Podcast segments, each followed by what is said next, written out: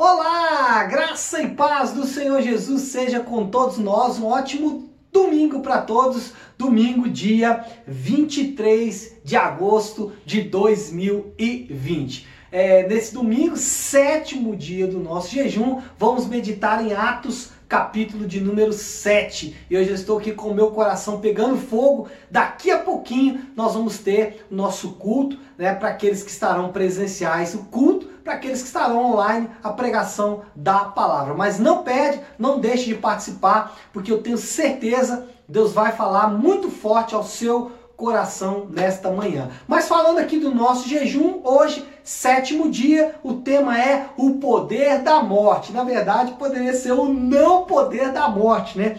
Por quê? Atos capítulo 7 vai narrar aquele belo acontecimento de Estevão. Estevão, né, é de forma injusta acusado né, de é, heresia com relação à lei de Moisés, levado então perante o Sinédrio, ele é, tem a oportunidade de apresentar a sua defesa. E aí o que, que é, Estevão faz? Ele começa uma pregação, irmãos, que é uma das pregações mais lindas da Bíblia, se não da Bíblia, pelo menos do Novo Testamento. Mas assim, eu me arrisco a dizer que é sim uma das pregações mais lindas da Bíblia, é a exposição que Estevão vai fazer ali em Atos, capítulo número 7. E mesmo sabendo que a sua pregação causaria um alvoroço, porque o que ele falaria ele era muito contundente, mesmo sabendo que o que ele iria pregar ia dar uma grande confusão, Estevão, cheio poder, cheio da graça de Deus, não cessa de testemunhar, não cessa de pregar, ele continua pregando, prega com autoridade, prega com verdade e prega principalmente querendo, desejando, não só que as pessoas ali ouvissem a verdade, mas que elas fossem transformadas. E esse é um ponto importante. A pregação de Estevão não foi só para dar uma lição de moral, né? E é, muitos fazem isso nos dias de hoje, pregam apenas para dar lição de moral, ou apenas a pregação de Estevão não foi apenas é, para se aderir a um partido político, e é o que muita gente faz, usa é, situações do dia a dia para suas próprias bandeiras políticas. Não, Estevão, cheio do poder de Deus, ele prega para transformar aqueles corações, por amor àquelas pessoas, querendo que aquelas pessoas alcancem a verdade. E nós aprendemos algumas coisas com a pregação de Estevão. Nós aprendemos, em primeiro lugar, que é, não, nós não devemos cessar de pregar, nós não devemos cessar de testemunhar, mesmo que não sejamos ouvidos.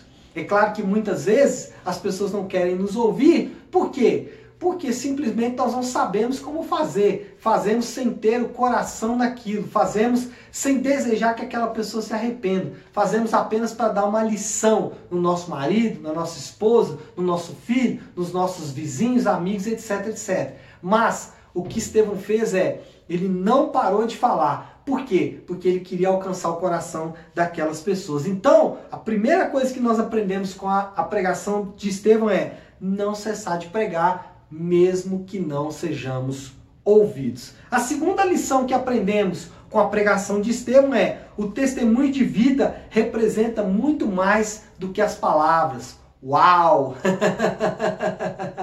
Glória a Deus! O testemunho de vida de Estevão foi muito mais impactante do que as suas palavras.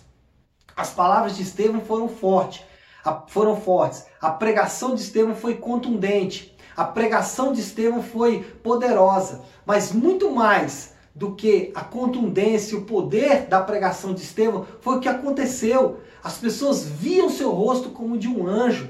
É, ele, ele representou ali, mesmo no final da sua vida, né, toda a dependência em Deus. Então, como você vive vai pregar muito mais do que, aquilo que você fala. Como você exerce o evangelho, leva o evangelho para as pessoas, vai pregar muito mais do que as suas palavras. E existe é, uma disparidade, um paradoxo nas pessoas entre o que elas pregam e o, e o que elas vivem. Elas pregam uma coisa e vivem uma coisa completamente diferente. E em terceiro lugar, a pregação de Estevão nos ensina que a morte não é o fim. Isso efetivamente, né, nós vimos ali que Estevão já nos seus últimos momentos de vida na terra, é, ele vê os céus abertos. E isso mostra que o que ia acontecer com Estevão depois era muito mais glorioso. Ou parafraseando o apóstolo Paulo, onde está a morte, a sua vitória. Irmãos, na cruz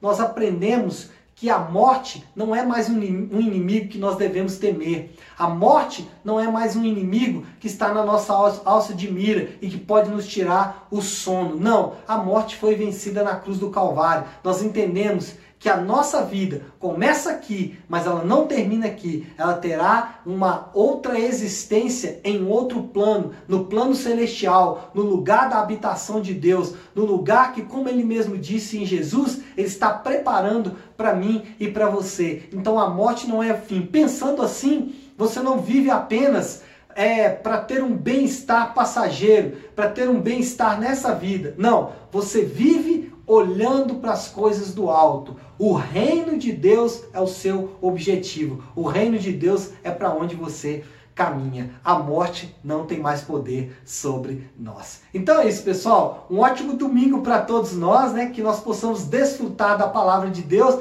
sermos cheios e passar mais um dia na presença do Senhor. Que Deus abençoe. Um ótimo domingo para todos nós.